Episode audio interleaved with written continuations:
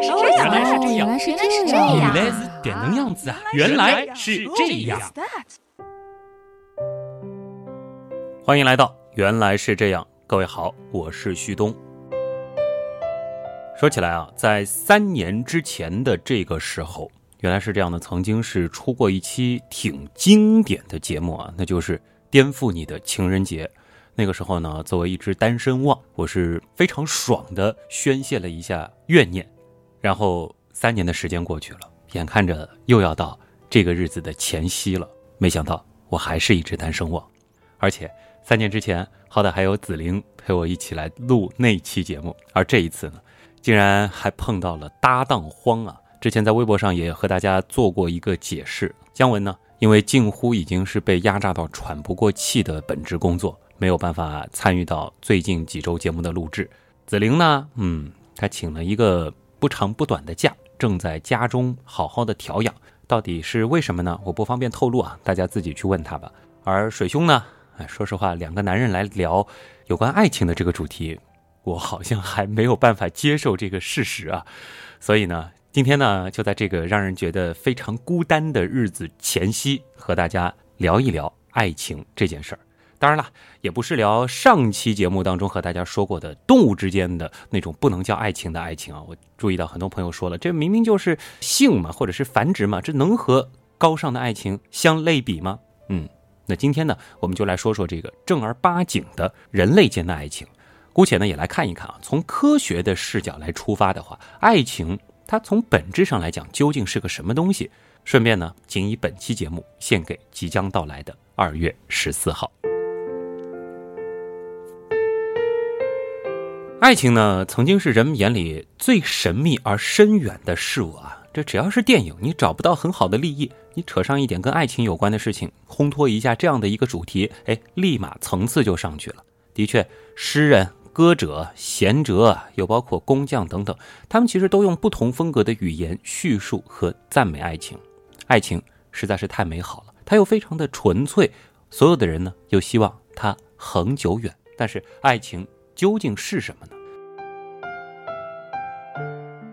如果硬要把爱情拆解开来，那我们可以把爱情理解成是一系列的心理行为和生理的综合反应，而很大程度上，关于爱情的系统性研究，哎，或者说这一方面数据的收集呢，又是从一本与爱情有关的经典书《爱情与狂热》啊，作者呢是多罗西特诺夫作为起点的。这本书对于爱情的种种疯狂行为的剖析啊，如今呢已经成为了经典。特诺夫呢当时是设计了大约两百条关于爱情的命题，并且是要求四百名男女用是或否来进行判断。当然呢，还有另外的几百位参与者是回答了这份问卷的后续版本。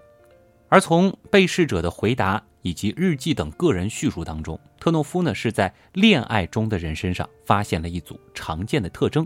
大家也不妨对照一下，爱情的第一个引人注目的特征呢，就是它的萌芽阶段。也就是说，当一个人开始感觉到意义非凡的那种时刻，你开始对他给予了极高的关注。科学家呢，将这种状态称之为凸显。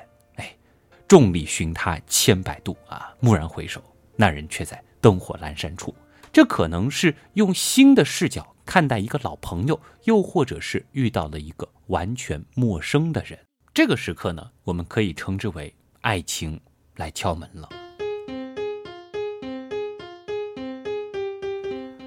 在这之后呢，爱情就会按照一个特征模式去发展。首先呢，就是侵入式思想，关于爱侣的思绪开始侵占你的头脑，他的话回响在你的耳畔，他的笑容浮现在你的眼前。当你想起了某一句对话，又或者是一个特别的瞬间，一条暗示啊，你就会沉醉其中。你们共处的每一个微小的瞬间，似乎都有了重量，让你久久回味。最初呢，这些挥之不去的梦幻可能会不定时的出现，但是对于很多人来说，随着感情的加深，他们会花上全天的百分之八十五甚至百分之一百的时间，专注的去想着同一个人。实际上呢，随着这种痴迷的产生，恋人啊。也就部分失去了在其他事物上集中注意力的能力，比如说日常事务、工作或者是学业。哎，这也就是为什么不建议早恋的原因。这个时候的人们呢，会变得很容易分心，他们甚至还会开始关注心上人那些最琐碎的细节，并且将这些细节放大。而这个过程呢，哎，叫做具象。具象呢，不同于理想化啊，因为即使是痴心的恋人，也依然能够注意到自己所爱的对象的弱点的。实际上呢，在特诺夫的被试者当中，大多数人都能够罗列出心上人的缺陷，但是他们只是将这些缺陷置之不理，或者说服自己这些缺点是独特而迷人的啊。也就正如那句话，爱情是盲目的。那么在这些被爱迷的神魂颠倒的。人们的幻想当中呢，有三种压倒性的情感是占据了最主要的地位：渴求、希望和不确定。只要对方做出了哪怕最微小的积极回应，热恋当中的伴侣啊，就会一连几天在白日梦里反复回放这些珍贵的瞬间。反之，如果对方无情拒绝，不确定性就会演变成绝望和倦怠啊。这个呢，叫做快感缺失。恋人们呢会心神不宁，冥思苦想啊，直到设法抛开这种挫败，开始新一轮的追求。逆境和社会障碍是主要的导火索，他们加强了浪漫的激情和渴望啊。所谓的得不到越想要啊，这就是挫折吸引。而在所有的担忧和狂喜之下，潜伏着的是深深的恐惧。和你暗恋的人发消息，或者说是准备和他打电话。又或者说，赴约之前啊，心里的那种忐忑，有体会的朋友应该明白。强烈的兴奋感，或者说是轻度的躁狂啊，也是一个爱情的关键特征。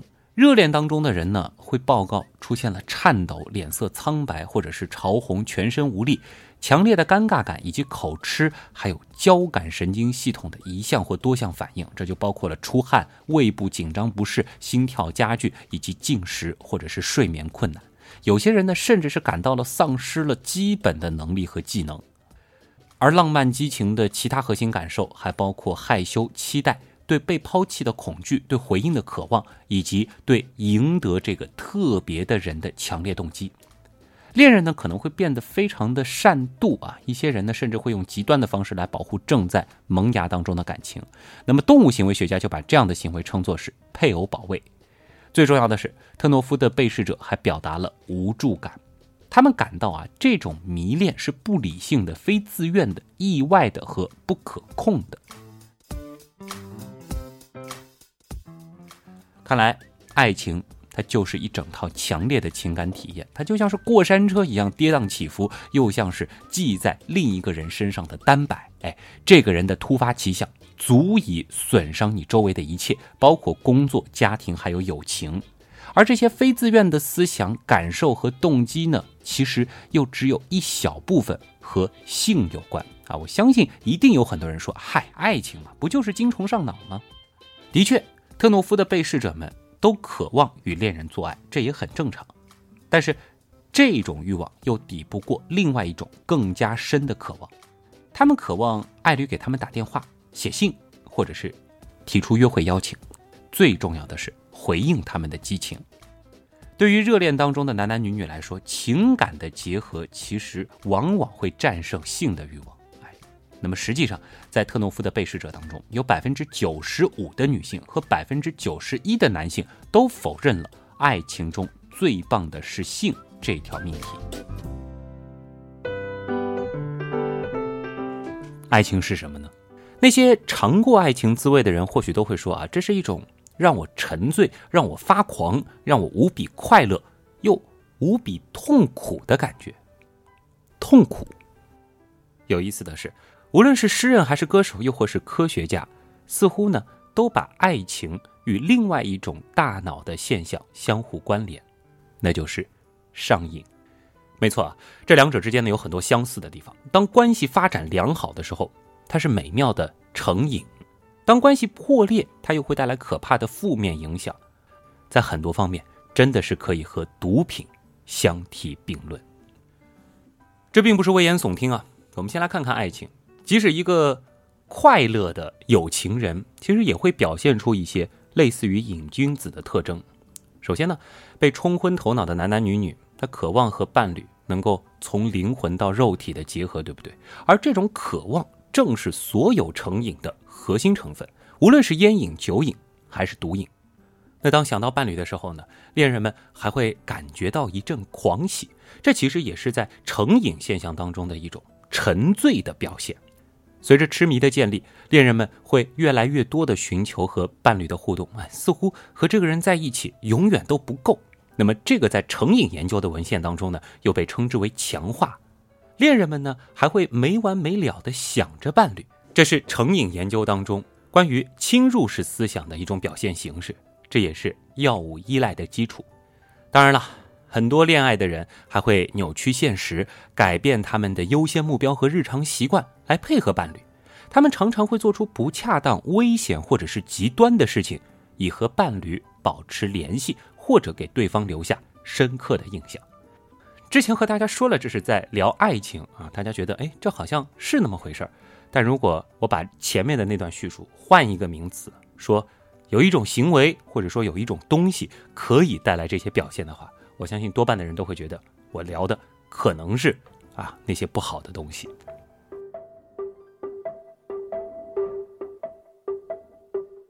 爱情带来的代价其实很大，甚至一个人的性格也可能会发生变化。这个呢，从成瘾研究的角度来说，叫情感障碍。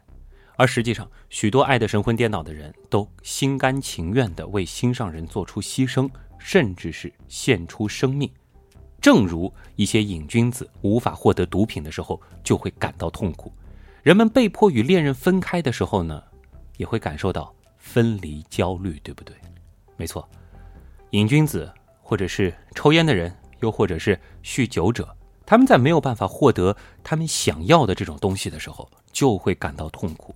这和人被迫和热恋的人分开时感受到的那种焦虑非常的相似。当然了。遇到了最坏的情况，那就是被恋人抛弃的时候，麻烦才真正开始。大多数被抛弃的男女呢，都会表现出和戒断反应非常类似的特征，包括抗议、无理由的哭泣、倦怠、焦虑、睡眠障碍。哎，这其中包括了睡得过多或者是过少，又或者胃口减退、容易被激怒以及慢性寂寞。如果听节目的朋友当中刚好有过戒烟经历以及失恋经历的，可以尝试比较一下这两种感觉，他们之间的相似性，和其他的成瘾机制很像啊。爱情这个事儿啊，它真的也会复发，即使在关系结束很长一段时间之后啊，和那个负心人有关的事件、人物、地点，又或者是歌曲、气味等等各种各样的外界线索，其实都能够激发起你的记忆。这个时候呢，往往又会引发新一轮的渴望。这个时候呢，往往会希望可以和那个人再联系一下，又或者能够在对方面前出现。而这个时候呢，其实往往都是怀着重燃爱火的希望的。正是因为常常伴随爱情发生的这一系列特征，好像都和成瘾的各种表现非常的相似，或者说相互关联，这就使得有一些心理学家开始相信，浪漫的爱情啊，它本身。可能就是一种成瘾。虽然说爱和毒品、和烟和酒，它有本质上的不同，因为我们往往能够看到与爱相关的许多积极面。没错，当爱情能够得到回应、无害又或者恰当的时候，这就被认为是一种积极的成瘾。比如说，有的人健身成瘾，又比如说有一些人学习成瘾，哎，他的表现很多时候都是积极的、向上的，所以呢无关痛痒。但是，当一个人对爱情的感觉是错误的、有害的、没有回应或者是遭到拒绝的，它带来的结果就和其他的成瘾机制的戒断反应一样，那是一种灾难性的负面成瘾。当然，科学得讲证据，对不对？如果光凭我说啊，即使爱情啊和上瘾再像，你还是可以说它们有本质的不同啊。那如果说我们从大脑的角度再来看一看上瘾和爱情的话，这两者之间的相像度到底有多高呢？这里引用一个非常经典的实验啊，美国科学家做的。当时呢，他们是召集了一些志愿者，而这些人呢都声称自己是深深的陷入爱河当中。那么恋爱的时间呢，在一个月到两年的时间不等啊，也就是我们所说的这个处在热恋期的人。随后呢，科学家就给他们看。一系列的照片，当他们看到自己心爱的人的照片时啊，这个时候他们就会产生激烈的情绪。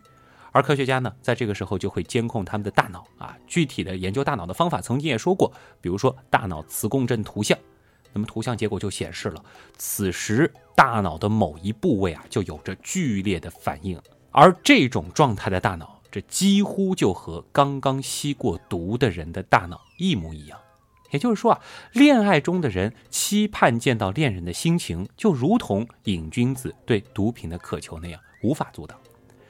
那科学家们还发现，人在恋爱的时候，大脑某些特定的区域呢，会因此处在抑制状态。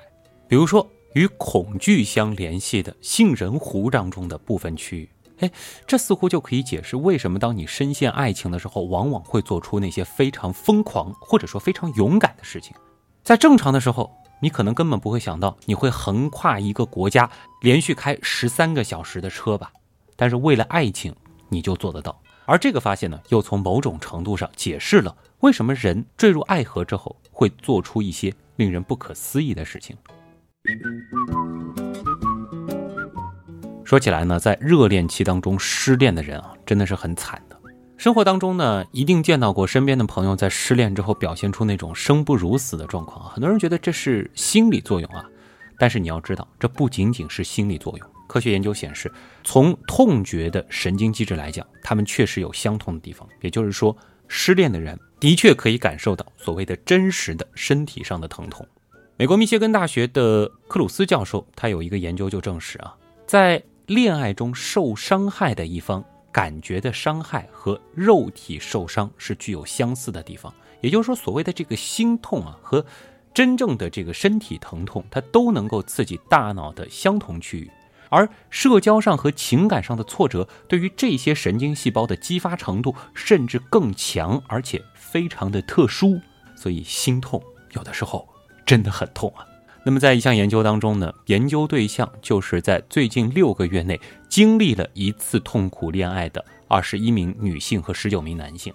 研究人员让所有研究对象完成两项任务，在第一项任务当中，他们是看到了他们自己昔日恋人的照片。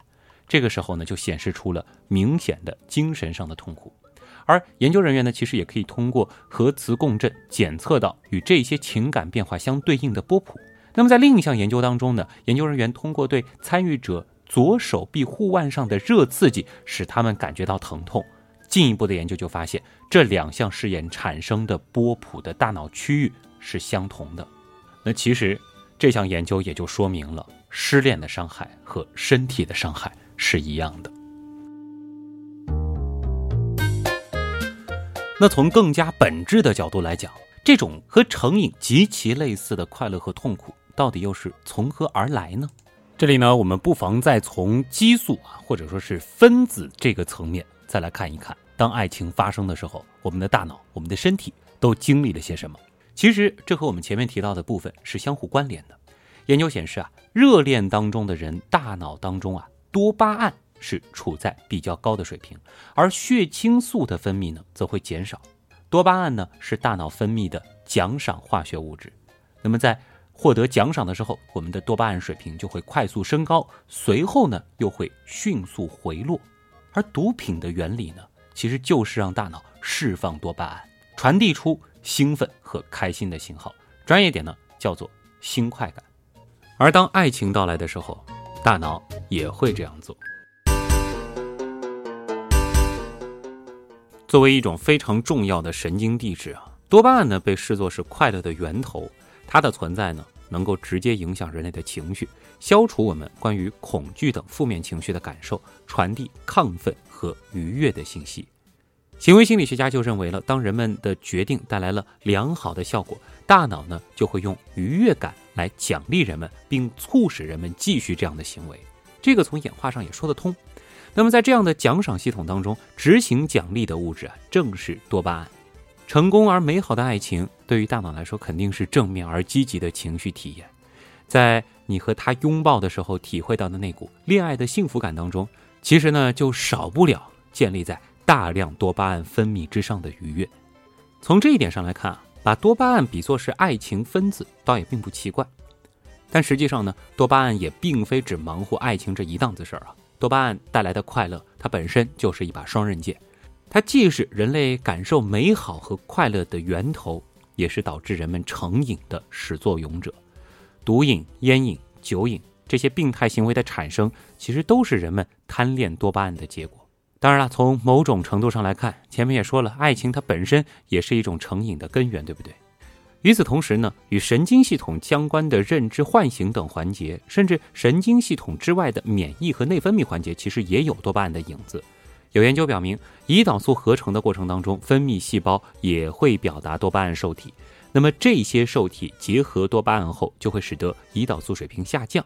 而有趣的是，胰岛素呢，它同样能够作用于中枢神经，影响人类的奖赏系统。好像说的有点远啊。除了多巴胺带来的那种快乐，在爱情刚刚萌发的那段时间，你似乎会发现自己要比平常更加的焦虑。男神女神的一句话，或者是偶然一个不经意的行为，都会带给你比平时更为严重的不安感。哎，这个时候人们会变得多疑、焦虑、患得患失，对不对？而出现这种情况呢？又和一种前面提到过的被称为血清素的无羟色胺密不可分。在一些研究当中啊，科学家发现，在爱情刚刚开始的那段时间，情侣双方的血清素水平呢，常常会有显著的下降，而这一下降呢，往往会持续十二到十八个月之久。哎，这个时间是不是刚好对应了所谓的热恋期呢？那么，这个血清素它到底起着什么样的作用呢？现在有的证据表明啊，血清素在人们的情绪调节当中具有重要的作用。血清素水平的降低就会导致严重的情绪问题，包括焦虑、抑郁、疲劳和易怒。而正因为如此，早在1999年，意大利比萨大学的研究者就表示，热恋期的爱情其实呢就是具有轻度血清素缺乏症的特征。当然了，虽然那么说。大家也要记得啊，血清素缺乏它其实是一种很严重的疾病，而恋爱初期的那种轻度焦虑呢，并不足以使你罹患严重的精神疾病。但是这两者之间还是有共性的。好在幸运的是，在度过了这段不怎么安全的十几个月，相互建立了信赖的关系之后，恋爱关系中的情侣血清素水平呢又会慢慢的回升。当你在被自己的不安感。折磨了许久之后，哎，某一刻，你突然就会发现，你身边的那个他变得那么可靠，那么值得信赖了。这个时候呢，你可以悄悄的对自己说，这其实是血清素的功劳。又或者，在你最开始那么焦虑的时候，你也反过来可以用血清素来安慰自己啊。当然，血清素所起到的作用还不仅如此，从睡眠的调节到吃饭的胃口，从调控记忆到调节肠道运动。其实血清素它建功立业的地方啊，也实在很多。对于爱情来说，其实多巴胺和血清素起作用的时间都并不算很长，毕竟谁都希望有天长地久的爱情。那么相对于这些短命的激素啊，催产素和加压素它们的存在呢，几乎能够贯穿爱情的整个阶段。而一般认为，正是它们的存在。帮助伴侣形成了更为紧密的关系，也就是说，所谓的真爱似乎离不开催产素和加压素。有一些研究就证明啊，催产素和人类的信任相关，因此呢，催产素又被称作是信任荷尔蒙。放到爱情当中，催产素的存在就和情侣之间的信赖感息息相关了。在男欢女爱之外，催产素的这一作用能够帮助人们克服对新鲜事物的恐惧。所以呢，一定程度上啊，就可以帮助那些罹患恐新症的人群啊，新旧的新。不过，尽管催产素在大多数情况下扮演着让人愉快的角色，但是过犹不及啊。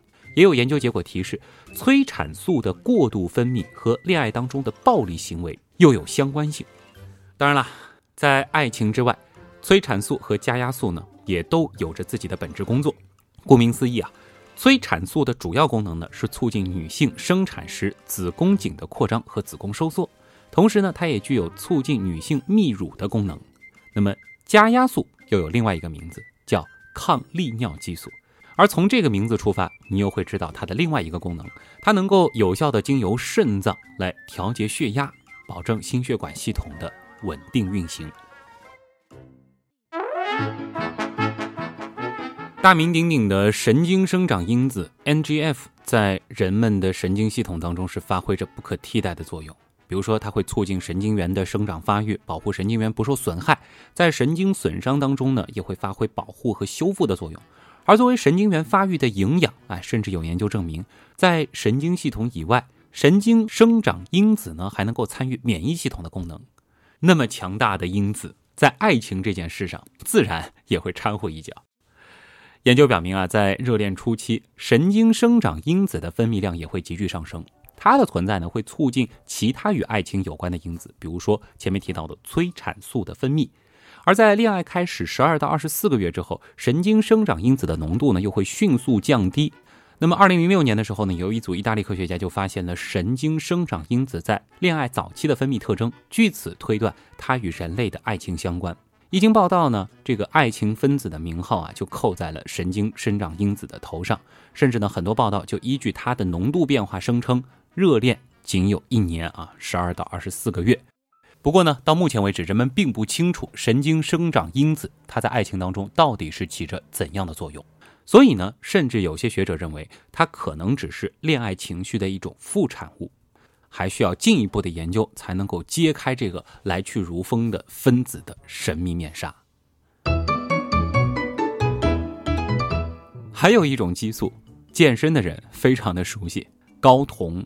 当然，这里要澄清一个事实啊，并不是只有男性的睾丸才能够分泌这种激素，女性的卵巢呢同样能够分泌一定量的睾酮。那么和上述所有激素不同的一点是，在热恋当中的男性和女性当中啊，睾酮的分泌呢会呈现出不同的趋势。在恋爱的初期啊，通常呢是指相爱一到两年这样子的一个时间。男性的睾酮分泌呢会显著上升，而这个时候女性的睾酮分泌则会显著下降。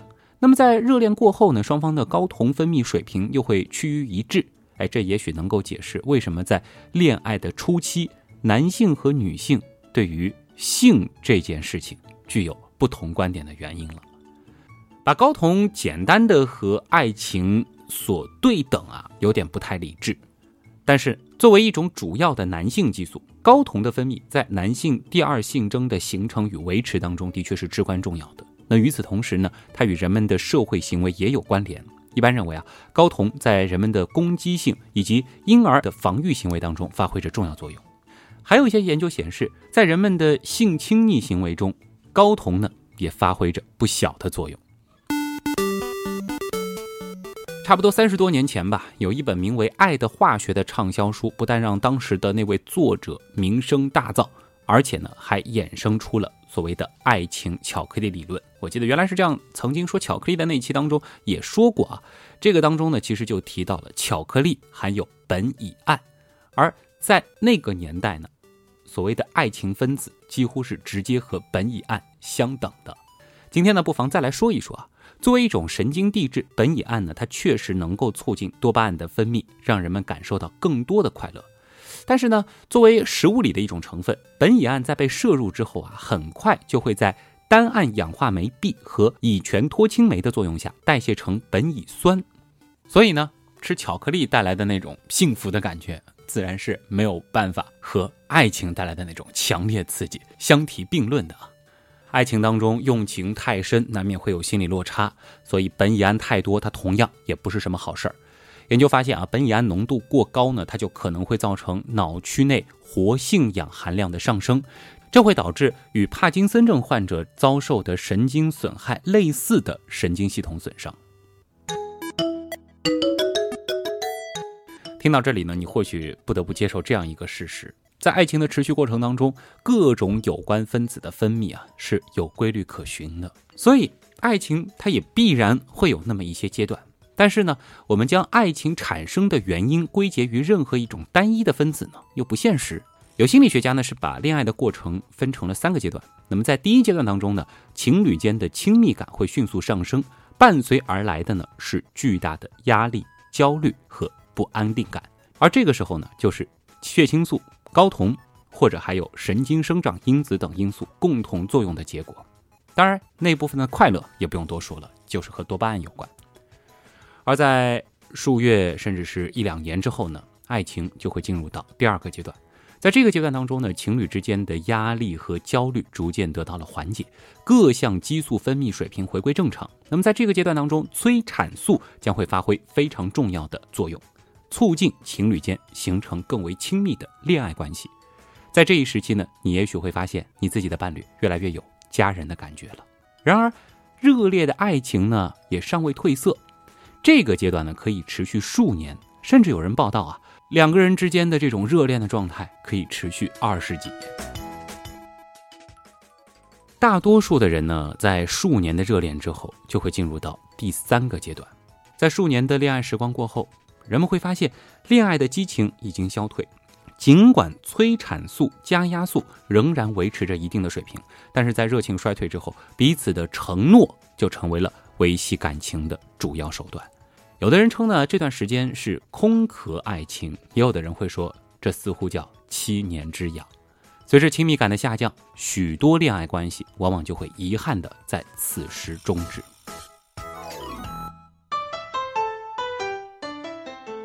爱情是什么？如果真的要追根溯源的话，或许爱情的产生真的是可以追溯到咱们的祖先从树上爬下来的某个时刻。他们的关系发展出了一种节奏，与自然繁殖的周期同步。当然了，从激素或者说是从分子的角度出发去研究人们最为浪漫又或者是最为神圣的爱情，给人的感觉呢，就好像是把一件鲜活而美好的事物生生的给解剖了啊！科学家们诠释爱情的方式呢，可能和人们想象当中的爱情相去甚远。但是从另外一方面来看，爱情的伟大之处也不正在于此吗？即便科学技术如此发达了，但我们依然不能够窥得它的全貌。哎，甚至这个谜题会在很久很久以后才有可能被揭开。我相信不仅仅是我，刀友当中呢有很多的人一定也经历过爱情，或者说经历过结束爱情的经历。当然，如果你还小，那你放心，长大之后你也一定会尝到爱情的美好。无论你处在什么样的阶段，无论此刻的你。如何去评价曾经的那个为爱发过狂的你？但是在热恋到来的时候，你体内的所有和爱情相关的这些分子就会蓬勃而出，一个接一个的积极而愉悦的信号就会在你的神经网络间不断的闪耀，多巴胺、加压素、催产素、睾酮，各种各样的神经化学物质和大脑共同演奏的这支有关爱的交响乐。这个场景，我们不能不说它不浪漫，对吗？当然，在美好过后，平淡也很难免成为一种必然。毕竟，对于大脑来说，这就是一种瘾。为爱痛苦，这本就是再正常不过的事情。我们没有必要因为害怕痛苦而拒绝陷入爱情，当然，也无需在爱情最美好的时刻纠结于未来的那种失落。正是这一套来自我们远古祖先的奖励系统，帮助我们战胜了一个又一个难关，也将遗传物质延续了一代又一代。这种体验也是生命旅程当中无法割舍的重要组成。总之，尽情去体验爱的美好和痛苦吧。当然，前提是，你得先有个恋人。原来是这样，就是这样。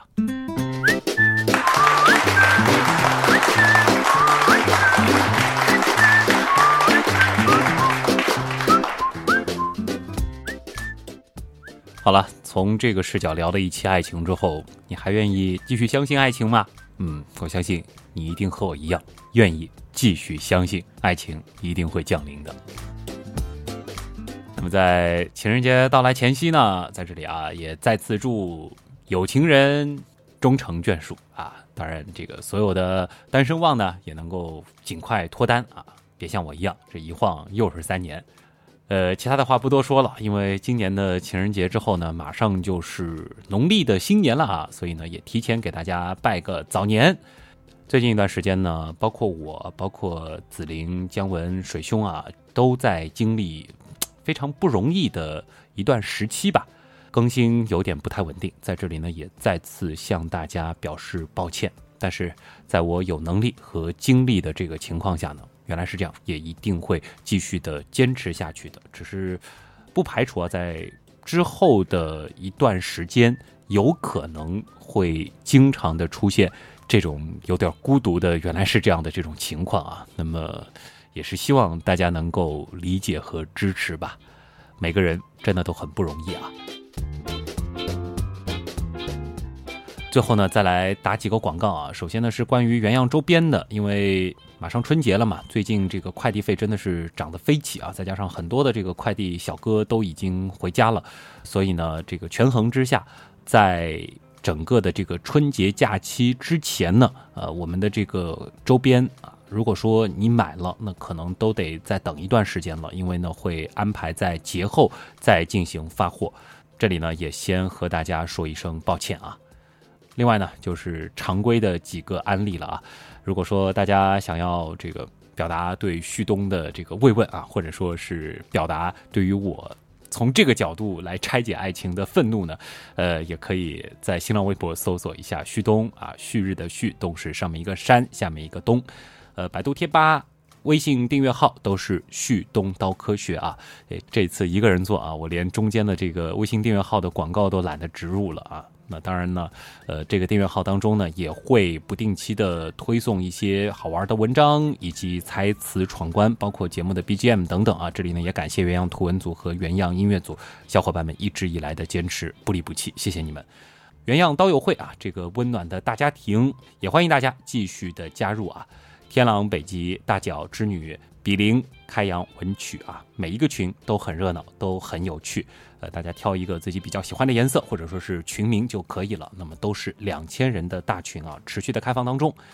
另外呢，也欢迎大家支持一下我和水兄所做的付费精品节目《天文原来是这样》，感谢各位的捧场。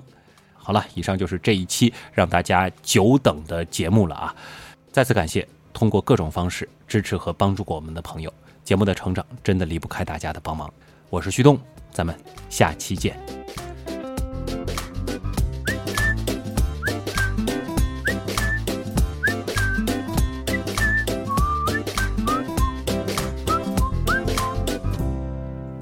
你们这些还在等彩蛋的人都是什么心态啊？啊，在这个那么孤单的节日即将到来之前，在今天这期如此孤单的节目之后。你真的还指望我在做那种很搞笑的菜单，让我的心情雪上加霜吗？好吧，你们赢了，情人节快乐。